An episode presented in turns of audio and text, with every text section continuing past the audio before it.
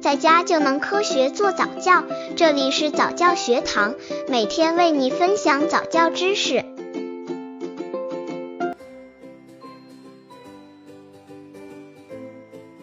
孩子不会走路，怎么训练？一玩具诱导，宝宝走路的过程一定是从站立起来开始的。当宝宝学会站立后，他们会发现更宽阔的视野，更多的活动空间。这时，宝爸宝妈们不妨利用玩具吸引宝宝，跟孩子一起玩耍，诱导他们迈开腿。慢慢的，宝宝就会尝试去跨步，哪怕摇摇晃晃的，但是毕竟是一个好的开始。这个阶段一定要随时准备接住宝宝，防止摔倒。刚接触早教的父母可能缺乏这方面知识，可以到公众号早教学堂获取在家早教课程，让宝宝在家就能科学做早教。二赤脚学步，在宝宝学习走路的阶段，肌肉力量已经完全具备了，唯一需要学习的就是掌握平衡。可以尝试让宝宝穿着袜子或者赤足行走，这样可以更好的掌握平衡。三借助扶栏。通常在孩子可以独自站立后，家长就可以开始让孩子扶栏走了。扶栏走稳后，逐渐的父母牵着孩子的两只小手走几步。四独立尝试，牵手走稳以后，父母可以相隔半米松开孩子的手，同时鼓励孩子宝宝去找爸爸。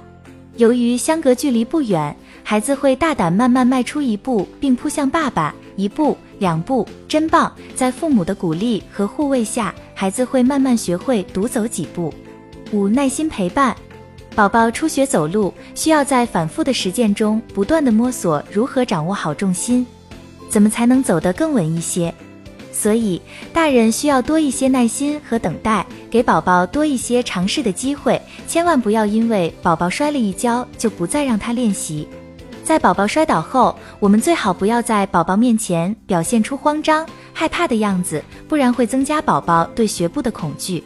宝宝摔倒时，你给予温柔的安抚和鼓励，会让宝宝更有安全感。六、留意观察，健康的宝宝一般越大就越好动，就是我们所谓的越来越皮了。一般宝宝接近一岁左右是非常好动的，即使不会走，但我们可以看到他有意识想要拉着东西起来，靠着沙发站立已经比较稳了。这些标志就是在告诉大人，宝宝已经在发展相应技能，为走路做准备了。毕竟走路又是一个新的挑战，有的宝宝性格比较谨慎，就会需要更多准备时间。相反，如果宝宝没有这些意识，甚至做的也不是很稳当，爬的也是勉勉强强，那父母们就要重视，需要去医院检查，进行评估干预。七外界辅助，在家里如果大人需要不断的做家务，又没有大人可以一直陪着孩子的话，这时候可以短暂的给宝宝用学步车，基本上不会引起腿部骨骼的变异。八循序渐进。此外，在婴儿学步时，大人不能急于求成，更不能因怕摔就不练习了。